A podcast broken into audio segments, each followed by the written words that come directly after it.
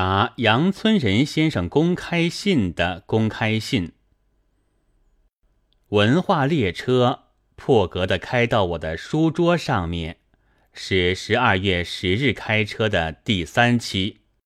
托福使我知道了近来有这样一种杂志，并且使我看见了杨村仁先生给我的公开信，还要求着答复。对于这一种公开信，本没有一定给予答复的必要的，因为它既是公开，那目的其实是给大家看，对我个人倒还在其次。但是，我如果要回答也可以，不过目的也还是在给大家看，要不然。不是只要直接寄给个人就完了吗？因为这缘故，所以我在回答之前，应该先将原信重抄在下面。鲁迅先生读了李叔先生，不知道是不是李幼然先生，亦或曹巨人先生的笔名的，读《伪自由书》一文。近末一段说，读着鲁迅《伪自由书》，便想到鲁迅先生的人。那天见鲁迅先生吃饭，咀嚼时牵动着筋肉，连胸肋骨也拉拉动的。鲁迅先生是老了，我当时不禁一股酸味上心头。记得从前看见父亲的老态时，有过这样的情绪；现在看了鲁迅先生的老态，又重温了一次。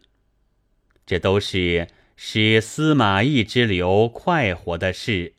何况旁边早变心了魏延。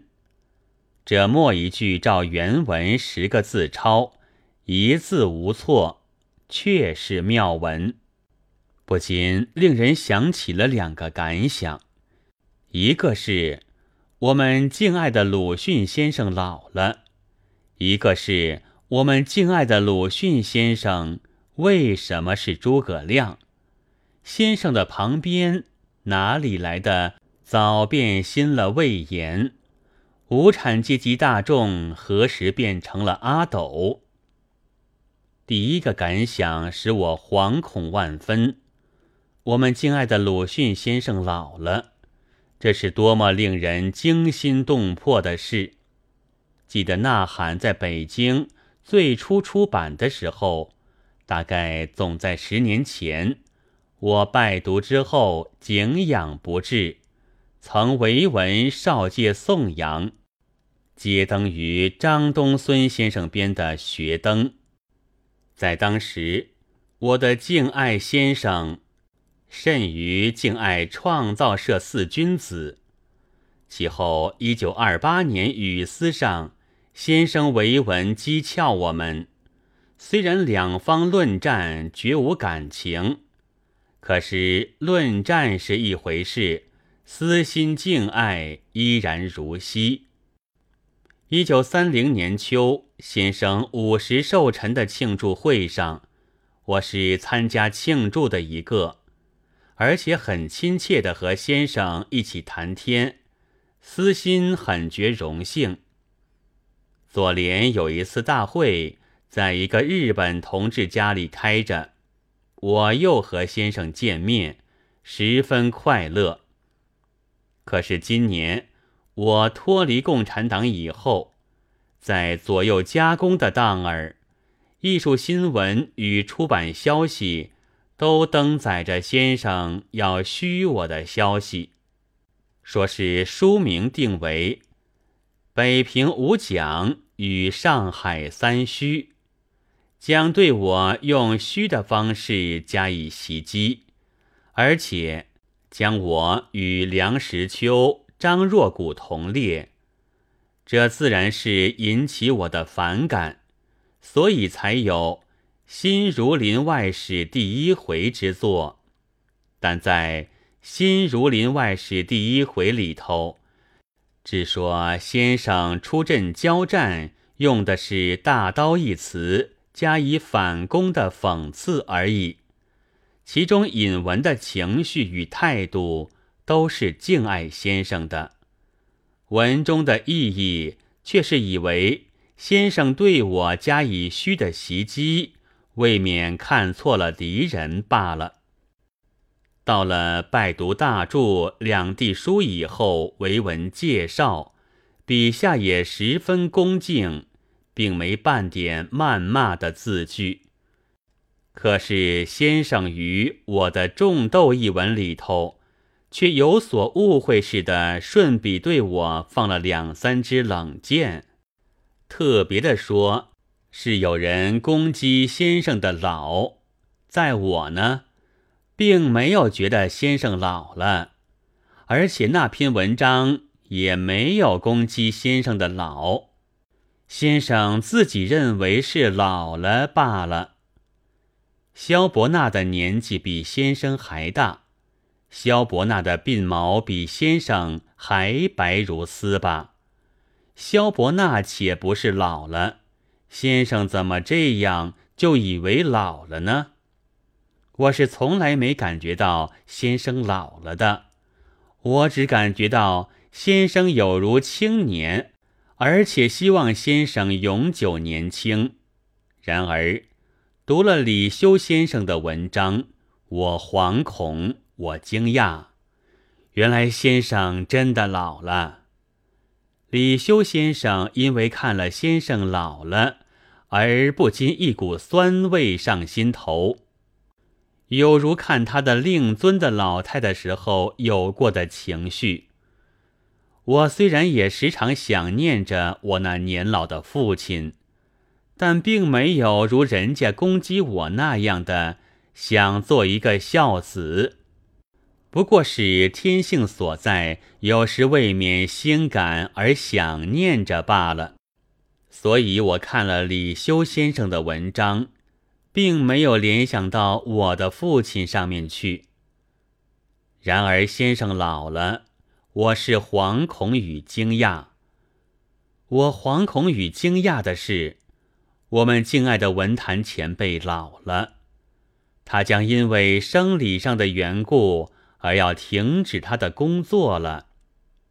在这敬爱的心理与观念上，我将今年来对先生的反感打个粉碎，竭诚的请先生教诲。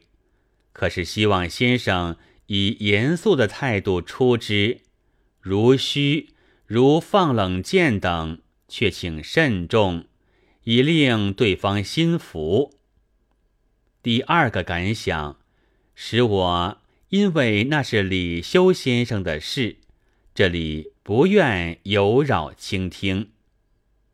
假如这信是先生觉得有答复的价值的话，就请寄到这里，文化列车的编者将它发表。否则，希望先生为文，给我一个严正的批评也可以。发表的地方，我想随处都欢迎的。专此，并竭诚的、恭敬的问了一声安好，并祝康健。杨村人锦起，一九三三年十二月三日。末了，附带声明一声：我做这信是出诸至诚，并非因为鬼儿子骂我和先生打笔墨官司变成小鬼以后向先生求和，以大鬼的意思。村人又急。以下算是我的回信，因为是信的形式。所以开头照例是村人先生。先生给我的信是没有答复的价值的。我并不希望先生心服，先生也无需我批判，因为近二年来的文字已经将自己的形象画得十分分明了。自然，我绝不会相信鬼儿子们的胡说。但我也不相信先生。这并非说先生的话是一样的巴尔狗似的吟吟，恐怕先生是自以为永久诚实的吧。不过因为急促的变化、苦心的躲闪，弄得左支右绌，不能自圆其说，终于变成废话了。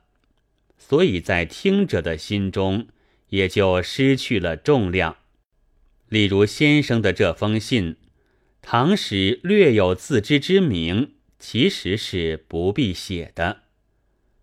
先生首先问我为什么是诸葛亮，这就问的稀奇。李修先生，我曾经见过面，并非曹巨仁先生。至于是否李佑然先生，我无从确说。因为佑然先生，我是没有预先见过的。我为什么是诸葛亮呢？别人的议论，我不能也不必代为答复，要不然我得整天的做答案了。也有人说我是人群的毛贼的，为什么？我都由他去。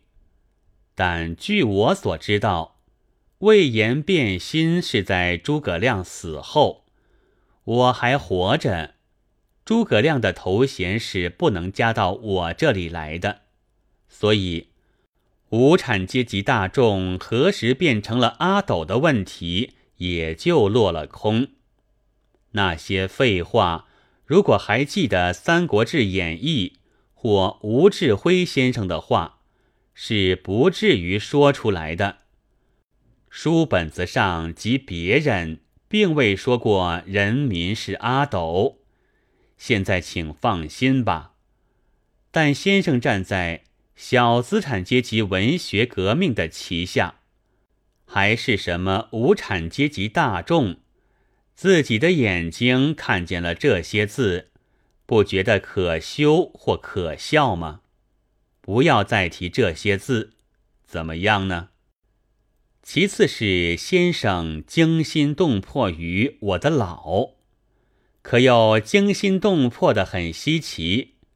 我没有修炼仙丹，自然的规则一定要使我老下去，丝毫也不足为奇的。请先生还是镇静一点的好。而且我后来还要死呢。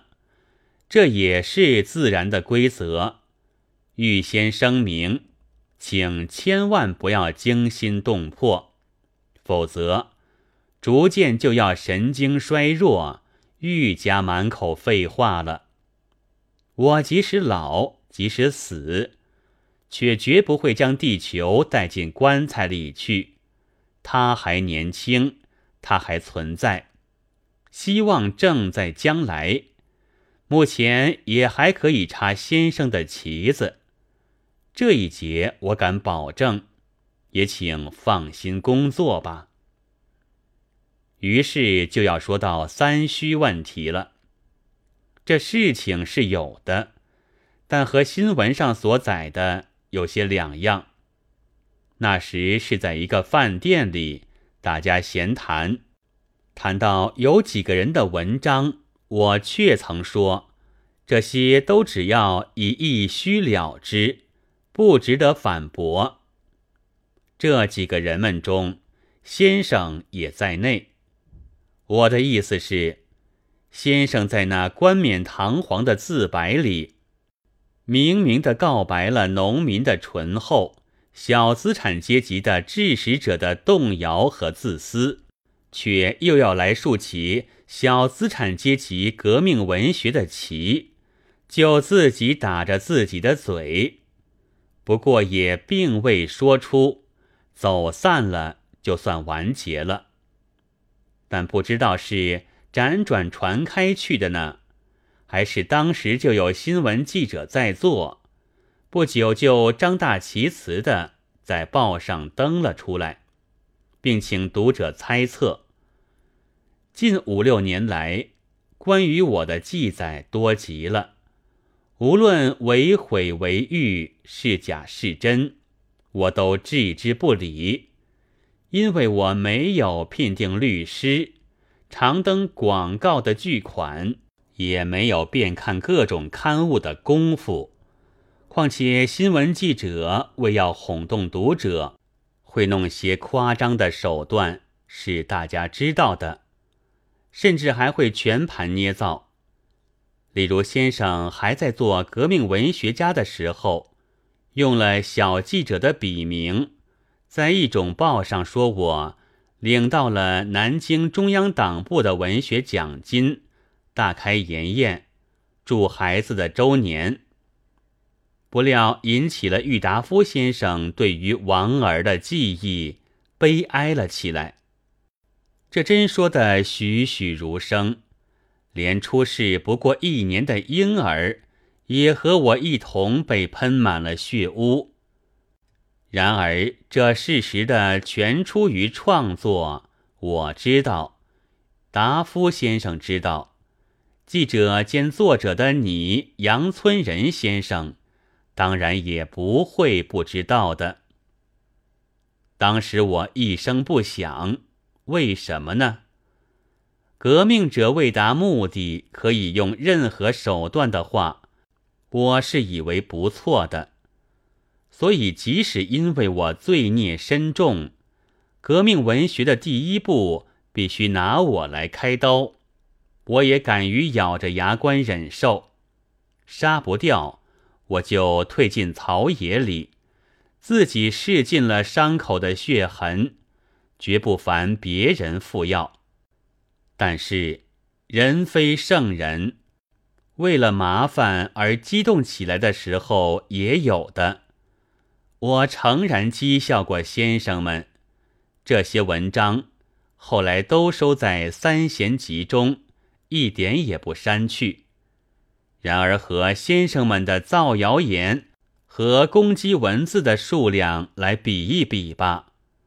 不是不到十分之一吗？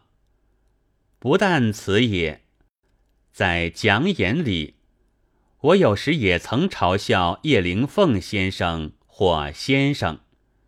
先生们以前卫之名，雄赳赳出阵的时候，我是祭旗的牺牲，则战不数合，便从火线上爬了开去之际，我以为。实在也难以禁绝我的一笑。无论在阶级的立场上，在个人的立场上，我都有一笑的权利的。然而，我从未傲然的假借什么良心或无产阶级大众之名来凌压敌手。我接着一定声明。这是因为我和他有些个人的私怨的，先生，这还不够退让吗？但为了不能使我负责的新闻记事，竟引起先生的反感来了。然而，仍蒙破格的优待，在《新儒林外史》里还赏我拿一柄大刀，在礼仪上。我是应该致谢的，但在实际上，却也如大张筵宴一样。我并无大刀，只有一支笔，名曰“金不换”。这也并不是在广告不收卢布的意思，是我从小用惯，每支五分的便宜笔。我却曾用这笔碰着了先生。不过，也只如运用古典一样，信手拈来，设笔成趣而已，并不特别含有报复的恶意。但先生却又给我挂上了三支冷箭了，这可不能怪先生的，因为这只是陈元教授的愚托。然而，即使算是我在报复吧。由上面所说的原因，我也还不至于走进以怨报德的队伍里面去。至于所谓北平五讲与上海三虚，其实是至今没有写。听说北平有一本五讲出版，那可并不是我做的，我也没有见过那一本书。不过既然闹了风潮，将来索性写一点也难说。如果写起来，我想名为《五讲三虚集》，但后一半也未必正是报上所说的三位。